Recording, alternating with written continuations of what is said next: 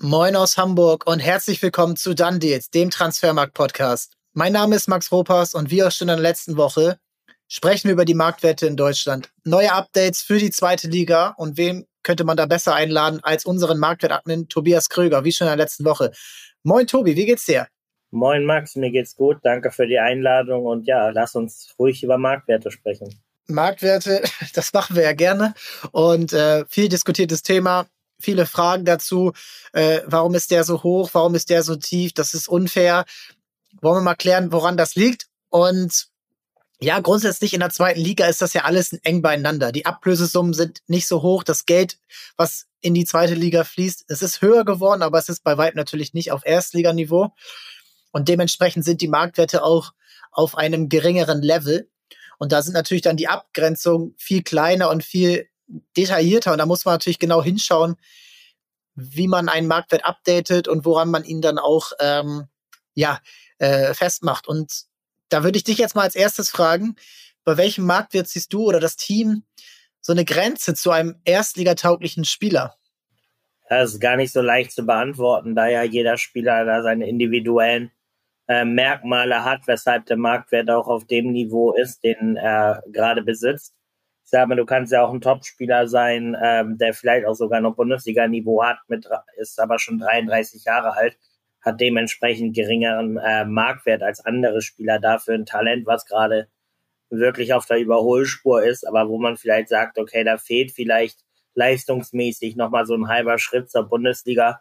Der kann aber auch schon so gefragt sein, dass wir quasi den Marktwert schon sehr hoch ansetzen mussten. Also das ist wirklich schwer zu sagen. Ich würde jetzt mal so spontan sagen, sobald ein Spieler einen Marktwert von eineinhalb, knapp zwei Millionen hat, sollte man schon davon ausgehen können, dass der in die Bundesliga zumindest im unteren Drittel wechseln könnte und auch direkt da ähm, ja ordentlich mitspielt.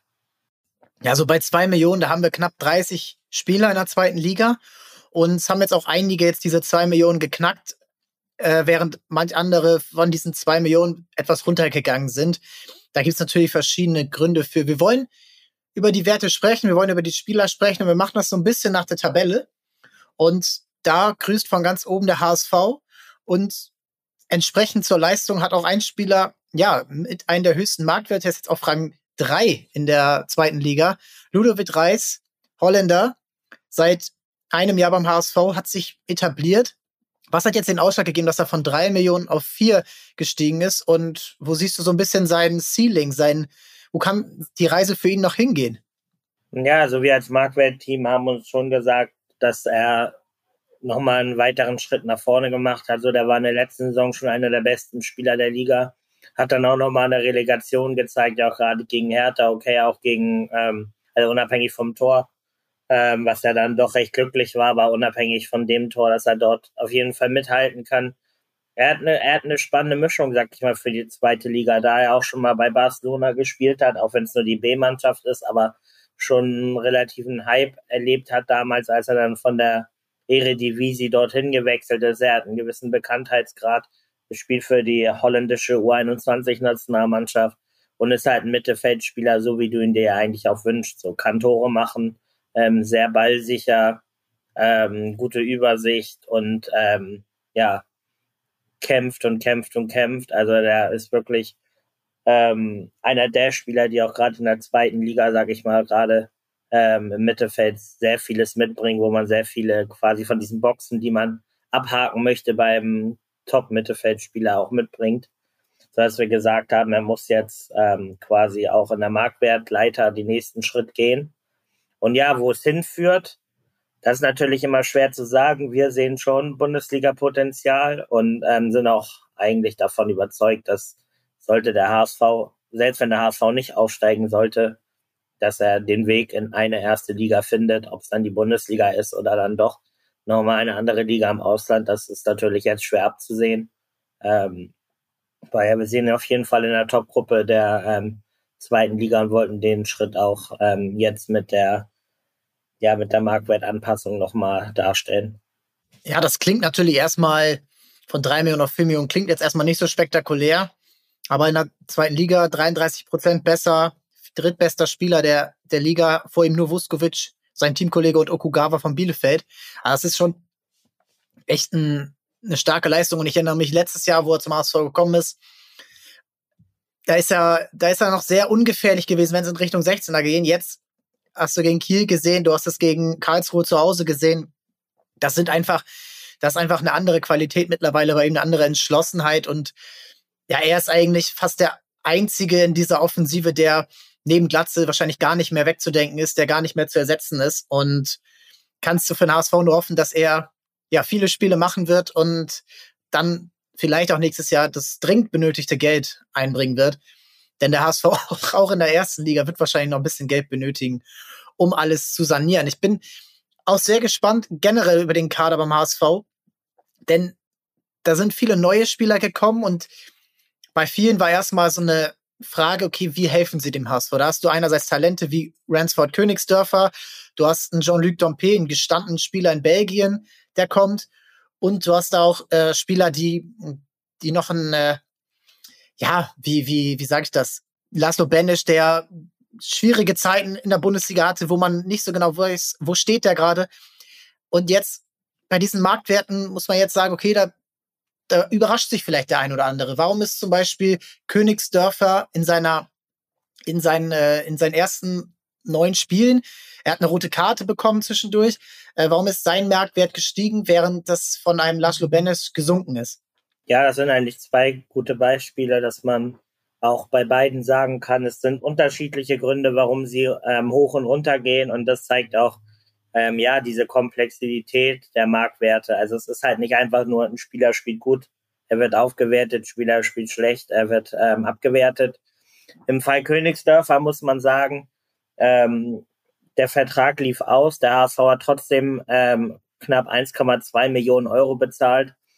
Ähm, wir bei Transfermarkt machen es ja so, wie ich schon im äh, Bundesliga-Podcast erklärt hatte, dass wir um quasi alle Werte oder alle Ablösesummen versuchen auf ein Level und ähm, Level zu stellen und sie quasi zueinander vergleichbar zu machen. Sagen wir ja, dass wir auch bei Spielern, die einen auslaufenden Vertrag haben, von einem Dreijahresvertrag ausgehen und dann die Ablöse quasi entsprechend hochrechnen würden, so dass ähm, wir sagen, der Wert von Königsdörfer ist auf jeden Fall über den 1,2 Millionen, weil es ja wie gesagt ähm, die letzte Chance war, letzte Sommer war für Dresden noch Ablöse zu kassieren und der HSV trotzdem gesagt hat, okay, wir legen noch mal über eine Million hin. Dazu muss man sagen, er spielt jetzt beim ähm, Tabellenführer, hat auch schon ähm, Tore gemacht, hat er jetzt gerade auch ein ähm, hat den Verein noch in, in der ersten Runde des Pokals gerettet, hat in der ähm, zweiten Liga auch schon getroffen.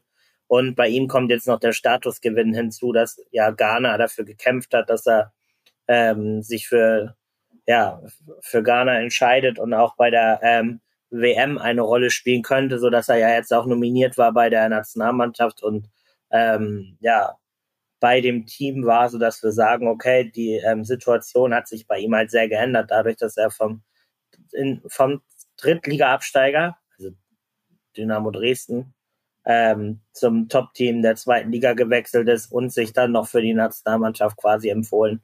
Ähm, das ist einfach auch dieser Statusgewinn, den wir auch am Marktwert zeigen wollten.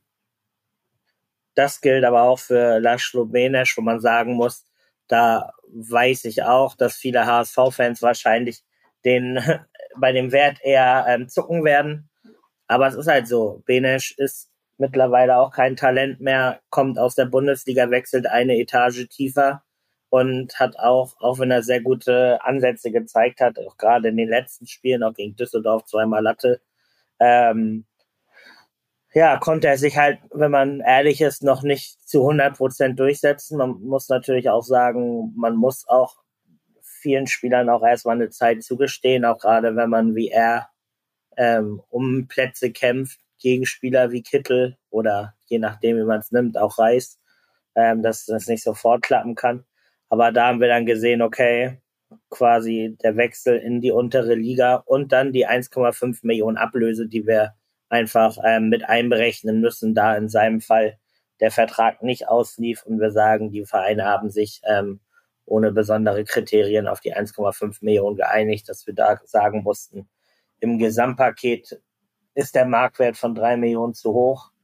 Aber das Gute ist ja, und das sage ich ja auch immer wieder, ähm, der Weg nach oben quasi im Marktwert ist ja quasi für fast jeden Spieler offen und gerade Benesch, wenn er sich jetzt, wenn er den positiven Trend bestätigen kann, dann wird das auch gerade nur eine Anpassung sein, die wir aufgrund der Marktsignale getroffen haben und dann wird es auch schnell wieder ähm, bergauf gehen, weil ich glaube, eigentlich weiß jeder, dass der vom reinen Talent her auch einer der besten Spieler der Liga ist.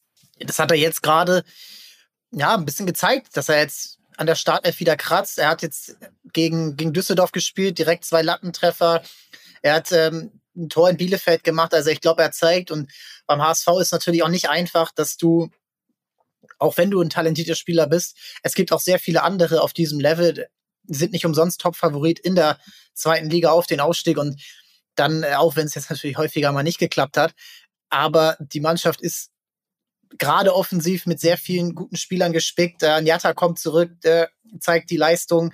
Äh, Jean-Luc Dompe, der fällt jetzt aus und man muss sich trotzdem erstmal, ähm, hat die Qual der Wahl, wer ihn jetzt ersetzen soll. Ne? Ob jetzt Königsdörfer sein soll, Kitte wieder auf links. Ja, und auch ein Sonny Kitte, der war kurz vorm Abgang und hat jetzt trotzdem wieder es geschafft, mit seiner Qualität zu überzeugen. Sein Marktwert geht runter von 2,4 auf 1,8 Millionen. Aber trotzdem kannst du einen Kittel nicht, nicht einfach äh, als schwächeren Spieler oder einen Spieler, der eine Formschwäche äh, gerade hat, bezeichnen. Denn wenn er reinkommt, wie jetzt gegen Düsseldorf, zeigt er sofort wieder Leistung. Also beim HSV ist es da auch, glaube ich, sehr schwer, in diesen kurzen Minuten, die du manchmal bekommst, dann auch ähm, ja deinen Marktwert zu bestätigen. Und ich glaube, das kann sich jetzt die Hälfte der Hinrunde ist rum bis zum Ende der Hinrunde. Das ist ja schon im November, Anfang November kann sich das alles wieder ändern. Also es bleibt da nur, ähm, schaut euch gerne die Marktwerte an. Da gibt's ein paar Ablösereaktionen, wie bei äh, Michael Brancis, der, wo der Marktwert runtergegangen ist, weil die Ablösesumme nur 50 Prozent von dem hatte, was sie ähm, weniger als 50 Prozent von seinen zwei Millionen. Und jetzt liegt er halt bei 1,5 Millionen. Ein, ein Marktwert würde ich gerne noch mit dir besprechen vom HSV und dann geht's auch weiter. Und das ist der Torwart.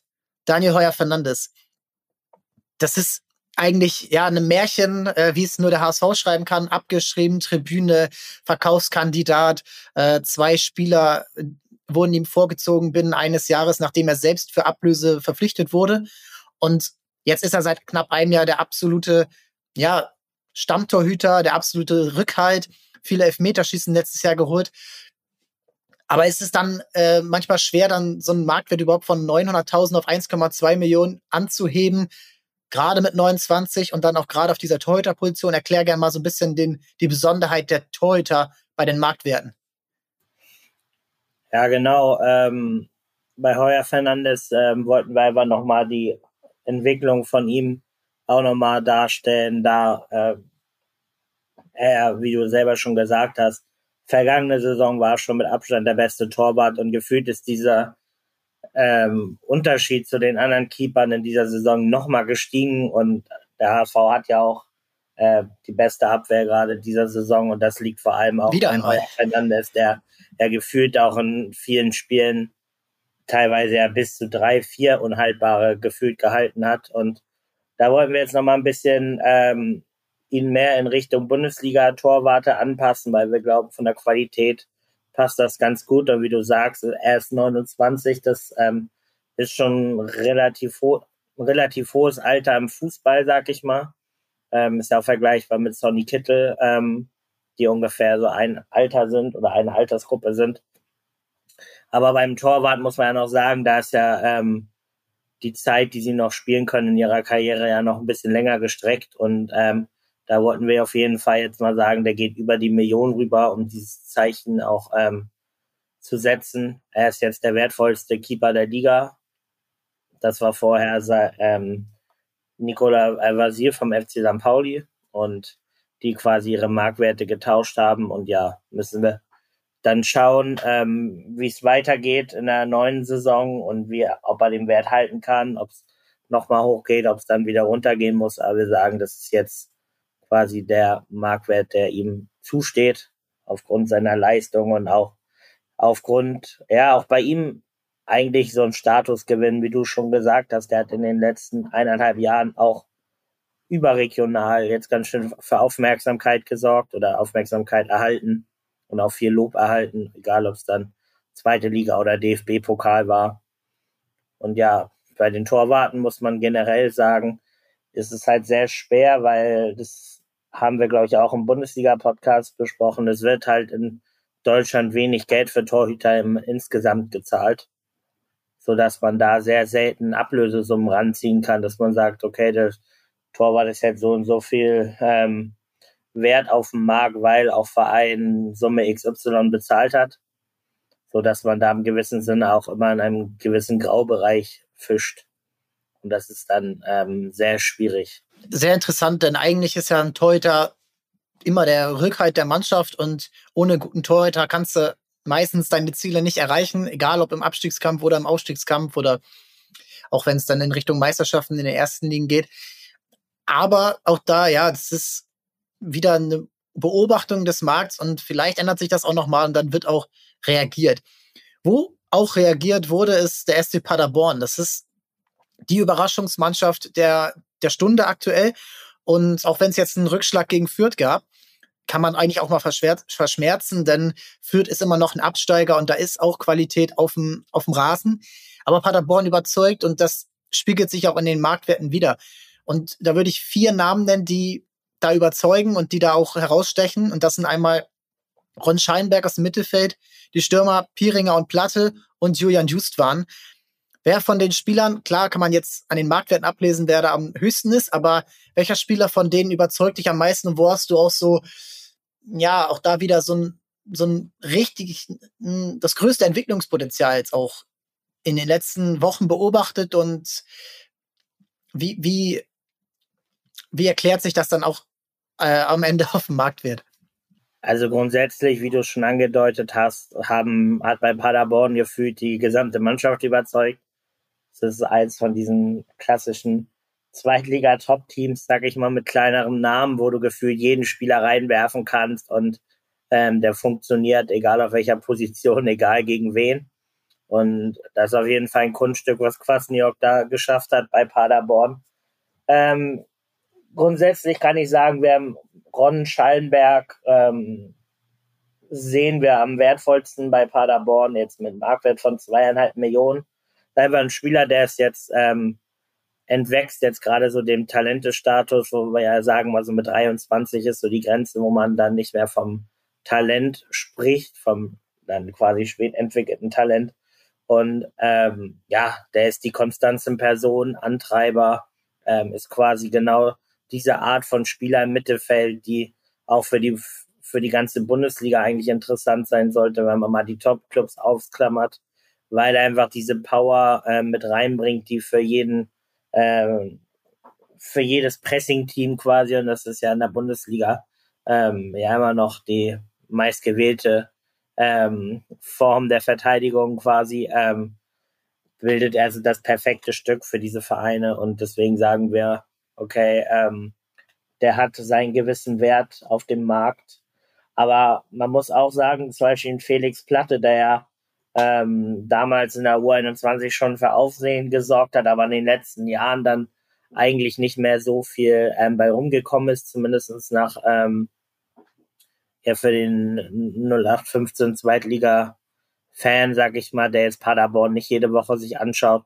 Und ähm, ja, Felix Platter hat jetzt eigentlich seinen Torriecher gerade gefunden, ist mit 26 aber immer noch in einem Alter, wo man sagt, er ist interessant für ähm, andere Teams auch so ein typischer Championship-Spieler vielleicht. Da haben die Zweitligisten ja auch schon einige Stürmer hinverkauft, die physisch stark sind, aber ähm, ja, noch nicht, noch nicht ein gewisses Alter erreicht haben, dass sie gesagt haben, okay, bei Felix Platte, der ist auch sehr interessant, ähm, steigt auch von 900.000 auf 1,5 Millionen, muss man halt jetzt den Schritt mitgehen, dass er im Moment halt einer der besten Stürmer der Liga ist, hat natürlich aber auch immer noch einen gewissen Abstand so, sage ich mal, zu den Elite-Stürmern der Liga, wie zum Beispiel Robert Glatzel oder Top-Talent Maximilian Bayer. Aber das sind ähm, Spieler, bei denen wir auf jeden Fall zeigen wollten, ähm, wo die Reise hingeht. Ähnlich wie Marvin Pieringer, der schon als talentierter Spieler nach Schalke kam. Da hat es dann nicht so wirklich funktioniert, wobei man auch da sagen muss, hinter Terodde und Bülter sich nicht durchzusetzen, ist, glaube ich, keine Schande. Und der kommt direkt nach Paderborn, funktioniert jung. Da haben wir gesagt, okay, da kannst du gleich einen Riesenschritt gehen von 500.000 auf eine Million. Und Leute wie Just waren, Spieler wie Just waren, auch äh, bringen schon eine Konstanz mit, bringen eine gewisse Technik mit, die wenige in dieser Liga haben, wo wir dann auch ähnlich wie bei Heuer Fernandes sagen, okay, ähm, da wollen wir diesen Schritt über die Million einfach gehen, um zu zeigen, ähm, um auch dieses, ja, und zu zeigen, dass wir diese Leistungen, die da gezeigt werden, auch in dem richtigen Maße auch anerkennen.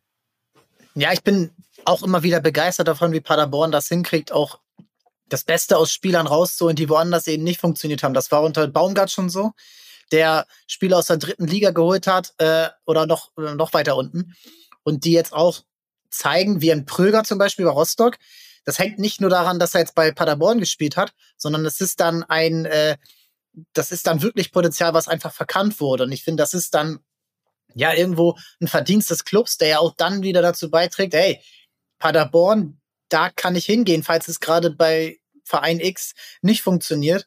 Und äh, da, da weiß ich, was funktioniert. Und äh, da weiß ich, dass die wissen, wie ich funktioniere. Und ich ähm, glaube, dass Paderborn sehr lange oben mitspielen wird und auch sich jetzt, egal ob sie aussteigen oder nicht, ähm, und auch der Ausstieg ist ja bei Paderborn nie so, äh, so eingeplant, dass man sagt, okay, wir müssen in der ersten Liga bleiben. Das haben sie vor zwei Jahren schon gesehen, dass das nicht sein muss und vielleicht auch nicht sein kann.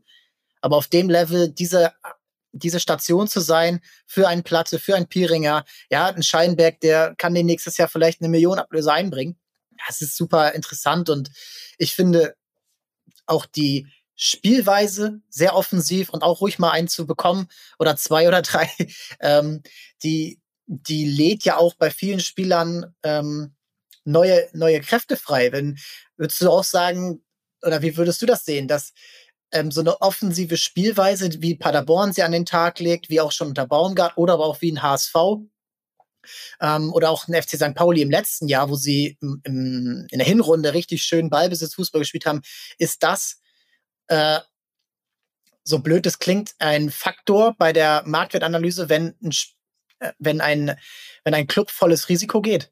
Also für deine Offensivabteilung ist es in Sachen Marktwert auf jeden Fall förderlich. Da Aber selbst ja auch für die Verteidiger, die viel mit dem Ball machen müssen. Ja, ich wollte darauf gerade hinaus, ist ja grundsätzlich für die Offensivspieler schon mal gut, wenn du viele Tore machen kannst, viele Vorlagen, weil das ist ja dann auch die harte Währung quasi, die auch die neuen Vereine haben wollen, die einen Spieler von woanders ähm, einkaufen. So, es ist ja letztendlich zehn, geht es ja darum, so viele Tore wie möglich oder mehr Tore zu machen als der Gegner. Wenn du oft triffst, ist die Chance ja auch groß, dass du gewinnst. Aber auch bei, bei um aus, der, aus den Phrasen herauszukommen, aber auch bei Verteidigern kann das auch schon gut sein, weil äh, ein gutes Zeichen sein, weil man ähm, will ja auch gleichzeitig auch Verteidiger, die zwar in erster Linie verteidigen, die aber auch gut im Aufbauspiel sind, die sich mal in die Offensive mit einschalten, wo du weißt, okay, da kommen Vorlagen, da kommen gute Flanken rein, der schaltet sich oft mit ein und grundsätzlich würde ich schon sagen, es macht nicht nur mehr Spaß als, als Fan oder als Zuschauer, sich diese Spiele anzuschauen, aber grundsätzlich hast du halt auch eine ähm, recht hohe Chance, dann auch ähm, deinen eigenen Marktwert zu steigern, wenn du halt sehr offensiv orientiert bist. Auf deiner Seite kannst du natürlich auch sagen, für einen Verteidiger ist es im Zweifel dann auch nicht schlecht, wenn er einer Abwehr angehört, die einfach gefühlt mindestens jedes zweite Spiel zu Null spielt. Ja, es ist natürlich im besten hast du, am besten hast du beides. Und beim HSV hast du gerade aktuell hast du gerade die beste Abwehr der Liga, wie du schon gesagt hast, und aber auch ein Spielstil, der viel Ballbesitz hat, der viele Aktionen am Ball erfordert und defensiv bist du meistens, ja, ich, sagen auch viele Trainer, verteidigen kannst du eher lernen als angreifen und da ist dann so ein bisschen die, äh, trennt sich die Spreu vom Weizen, dass eben am Ball dann doch mehr, ja, dann eher mal geschaut werden muss, okay, was kann er, was kann er in dieser Situation, was kann er in dieser Situation, Situation und beim Verteidigen ähnelt es sich dann doch eher. Da bist du manchmal in der Luft, dann bist du manchmal am, im Zweikampf am Boden und da musst du ein bisschen verschieben, äh, vereinfacht gesagt natürlich. Was, was mich noch interessiert, es geht jetzt so in diese Richtung, wo viele Mannschaften in der Tabelle sich ähneln. Ne? Da bist du bei, bist du bei Düsseldorf, da bist du bei Darmstadt, Hannover, ähm, aber auch Mannschaften, die jetzt vielleicht nicht ganz die Punkte erreicht haben wie Holstein Kiel. Ähm, diese Mannschaften ähneln sich, wie du schon sagst, manchmal ein bisschen in der Spielweise.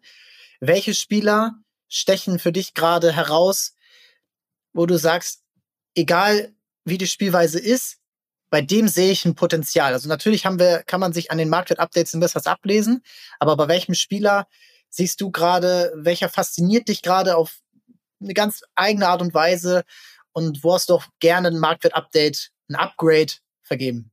Das ist wieder eine ganz schwierige Frage, was mich oder ja, was mich sehr gefreut hat, oder ich kann eigentlich mehrere Aufwertungen nennen, die mich eigentlich persönlich auch gefreut haben. Zum Beispiel die eine ist ähm, die von David Kovnatski, den ich eigentlich immer, in dem ich eigentlich immer ein gewisses Potenzial gesehen habe, auch schon zu Erstliga-Zeiten und ähm, eigentlich sein Schritt ähm, oder seine Karriere ging ja immer wieder einen Schritt runter, immer weiter runter, ähm, so dass da ja auch mit Marktwert schon auf 1,5 Millionen angekommen war und man auch schon dachte, okay, was passiert mit dem in Düsseldorf? Und wenn ich jetzt anschaue, dass der in dieser Saison wieder zu den besten Stürmern gehört und es scheint so, als würde er sich jetzt wieder fangen und zu alter Stärke vielleicht sogar zurückkommen, das, das hat mir zum Beispiel sehr gefallen. Da sind wir auch jetzt von eineinhalb auf zwei Millionen hochgegangen und da muss man halt schauen, wenn Kofnatski von Düsseldorf so weitermacht, wie er jetzt in die Saison gestartet ist, dann wird es auch weiter für ihn hochgehen, weil wir auch bei ihm schon in der Vergangenheit gesehen haben, was für Ablösen schon für ihn gezahlt wurden und dass man sagt, okay, für diese Qualitäten, die er in Topform hat, sind auch Vereine bereit, dafür Geld hinzulegen. Deswegen, ähm, diese Aufwertung hat mich gefreut. Ich hatte aber auch gefreut, dass mit ähm, Tresoldi von Hannover Mann, ähm, ganz junger Stürmer, 18 Jahre, beziehungsweise jetzt 18 geworden, schon viel Spielzeit bekommen hat, verhältnismäßig für die zweite Liga und dass man da schon deutlich hochgehen kann, dass da ein spannender Spieler ähm, quasi neu reingekommen ist, neu in der zweiten Liga dabei ist. So, sowas, finde ich, bringt immer viel frischen Wind rein. Ähm, ja, aber auch kann auch Spieler nennen wie Braden Manu oder Emanuel Ferrei, die auch wirklich für mich zu den Shooting Stars der aktuellen Saison gehören, so obwohl ähm, gerade auch bei Ferrei ähm, er nicht gerade im besten Team spielt, aber ähm, wir hatten da ja auch schon mal im Büro drüber gesprochen zum Saisonstart. Ich erinnere mich. Ich auch nochmal verfolgt ähm, in den in den Foren auf Transfermarkt, dass quasi nach den ersten fünf, sechs Spielen fiel sein Name in fast allen ähm, Foren nach dem Motto, das ist mein Wunschneuzugang für die kommende Saison, den, den müssen wir auf dem Zettel haben. Also das sind halt da Spieler, da siehst du direkt schon im ersten Spiel, okay, das ist ein spannender, ganz spannender Spieler, da wird noch einiges kommen. Und Manu ist halt so einer, der wirklich, ähm, ja, wenn man sich auch, sein, auch seine Karriere, sein Karriereweg anguckt, der quasi gefühlt über Umwege in die zweite Liga gekommen ist und sich jetzt auch in so einem Top-Team wie Darmstadt ist nun meist jetzt in der zweiten Liga, sich da durchsetzt. Und da siehst du gefühlt im vier, fünf Wochentag gleich die, die nächste Steigerung, die er hat. Und das finde ich auch immer dann sehr, sehr spannend mit anzuschauen. Also bei Ferrei muss ich auch sagen, das ist ein richtig interessanter Karriereverlauf. Er war einer dieser aus dem Ausland verpflichteten Talente in der Jugend von Dortmund, hat dann dort in der U19 gespielt, dann in der zweiten Mannschaft letztes Jahr und ist dann jetzt zu Braunschweig, sagen wir mal aus der dritten Liga, dann in die zweite Liga mit einem Aussteiger gewechselt. Und da bist du dann wieder was du sagst, ähm, wenn du eben in deiner Mannschaft spielst, die viel verteidigen muss, die auch viel hinterher rennt, die als Aussteiger ist es klar, du hast nicht die Qualität. Wenn du da eben, da hast du ganz wenige Momente, das, wo du dich zeigen musst. Und wenn du das dann schaffst, dann hast du wirklich, ja, auch, es verdient dann, dieses Upgrade zu bekommen und auch eben die Aufmerksamkeit.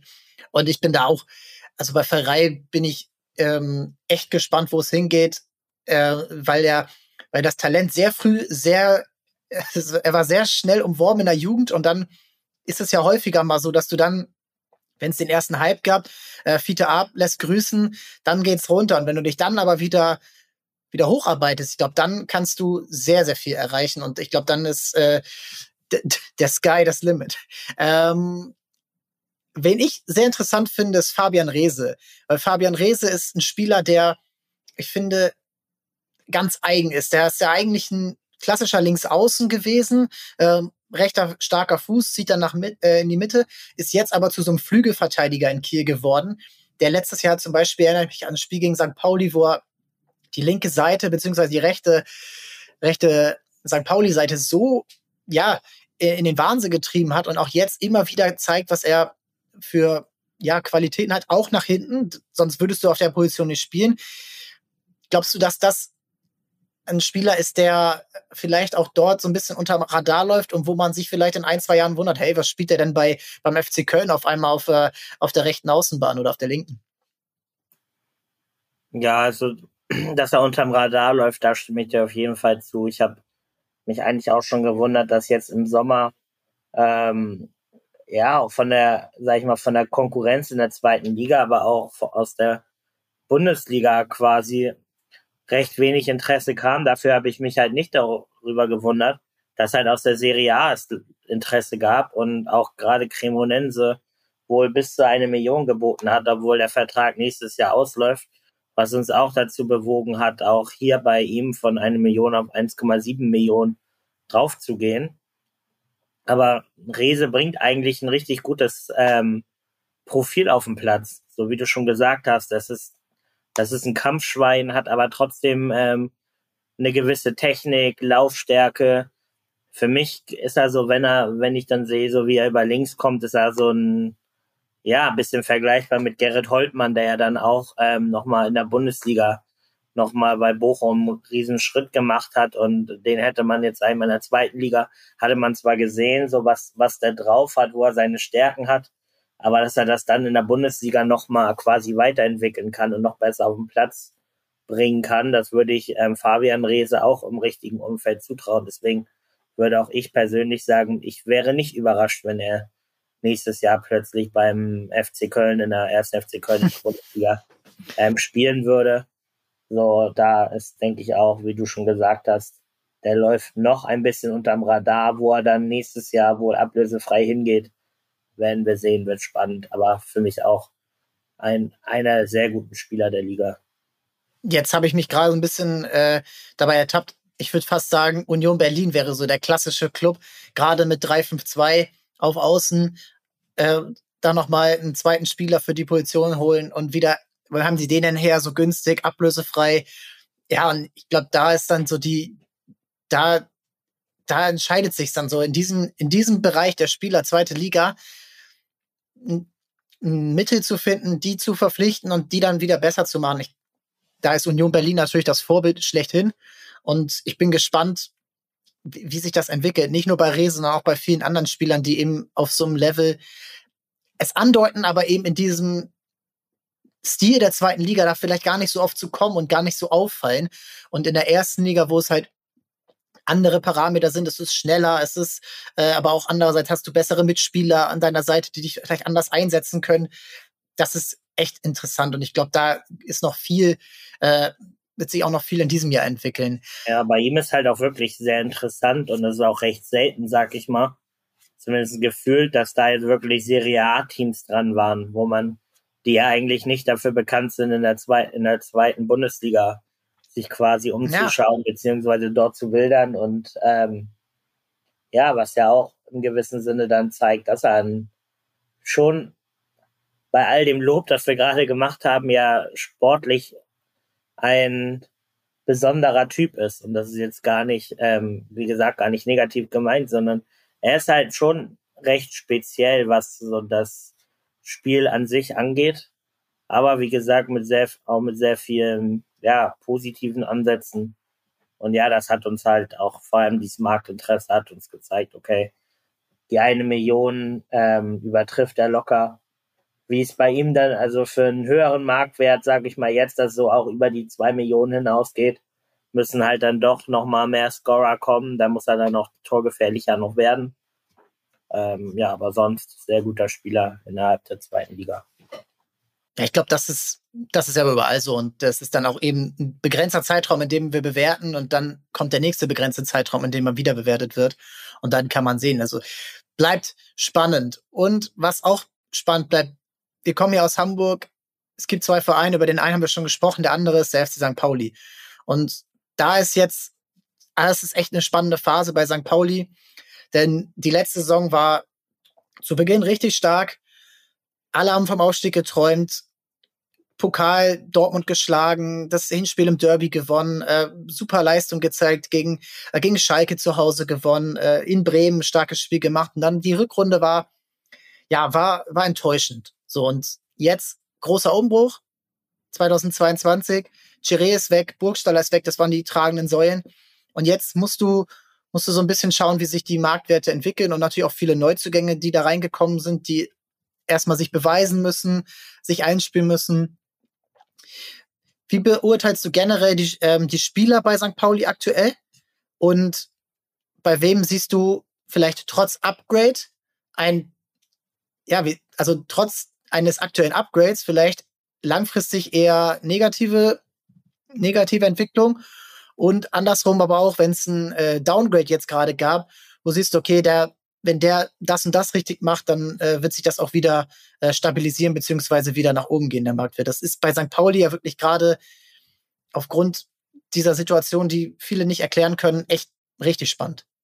Ja, St. Pauli, das ist auch so ein Fall für sich. Ich sag mal, würden wir nur, würden wir nur Heimspiele bewerten, dann wären sie vielleicht das wertvollste Team der Liga. Würden wir nur Auswärtsspiele bewerten, dann wären die wahrscheinlich auf Platz 18 in dieser Hinsicht. Also ja, das ist, ja, ich versuche das Wort schwierig nicht so oft zu benutzen, aber in dem Fall ist es halt ähm, wirklich das beste Wort dafür. Ähm, du hast ja auch gerade gesagt, Spieler, die ähm, jetzt gerade einen höheren Marktwert bekommen, ähm, aber nicht die Leistung zeigen. Da weiß ich natürlich, dass du ähm, über äh, Medic sprichst in der Abwehr. Ähm, den kann ich aber im Prinzip ja, fast gleichsetzen mit Guardiol, ähm, den wir in der, im Bundesliga-Update hatten. Medic bringt im Moment nicht die Leistung für den Wert, den, ähm, oder für diese Aufwertung, die ihn auf zwei Millionen letztendlich bringt. Es ist aber so, dass ähm, wir bei Transfermarkt ja auch, wie es auch dann der Marktwert sagt, ja sehr auf den Markt eingehen müssen.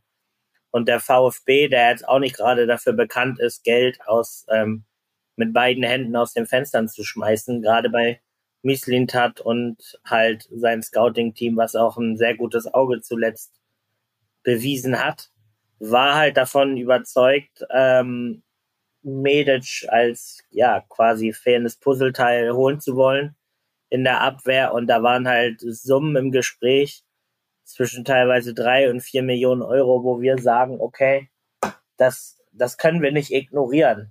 So wir können aber auch nicht auf diesen Wert raufgehen, weil das leistungstechnisch ähm, er diesen Wert im Moment nicht für uns repräsentiert, beziehungsweise wir nicht glauben, dass der reproduzierbar wäre, würde man ihn auf halt einem Wert von drei bis vier Millionen geben ähm, in aktuellen Zeiten, so dass wir gesagt haben, okay, ähm, wir re reagieren auf die Angebote, die es gab, gehen auf zwei Millionen hoch, aber was man auch sagen muss, Medic ist jetzt im wahrsten Sinne des Wortes quasi in der Pflicht zu zeigen, dass ähm, er auch wieder bessere Leistung zeigen kann, weil man muss ja auch ehrlich gesagt sagen, ähm, als Paul, als St. Pauli auch in Topform war, da war auch er teilweise gerade nach, nach seinem Wechsel zu St. Pauli wirklich einer der herausragenden Verteidiger. Dass es jetzt seit Monaten ähm, nicht mehr ganz so gut klappt, werden wir dann halt sehen, ob das dann sein wahres Niveau ist oder ob das auch nur eine länger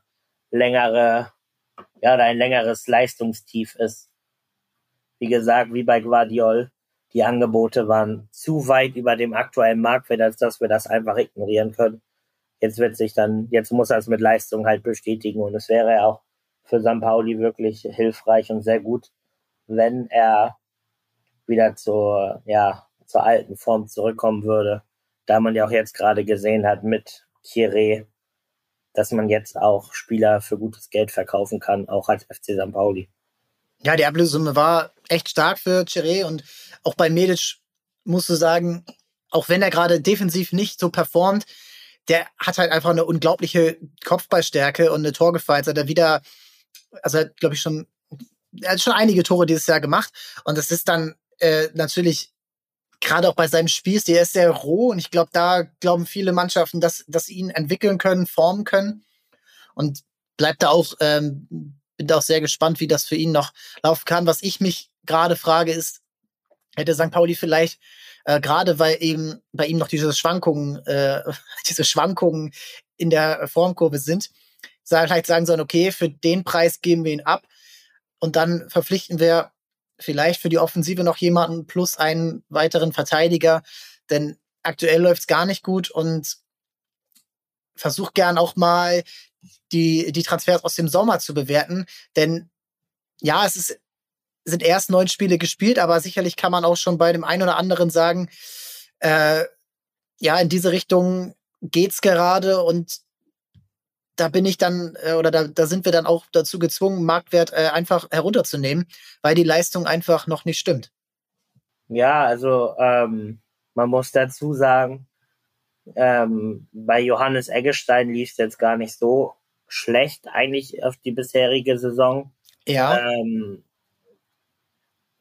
zu beurteilen, beziehungsweise darauf einzugehen. Ähm, das, das sind halt auch so Spieler, sag ich mal, wo man dann immer schwankt von Spiel zu Spiel, wo man dann auch als Marktwertabnehmer vielleicht sagt, boah, da geht jetzt die, der hat jetzt zwei Tore gemacht gegen Magdeburg, fast ein Hattrick und wenn er das jetzt noch zweimal macht, dann muss man ja da auch wieder hochgehen.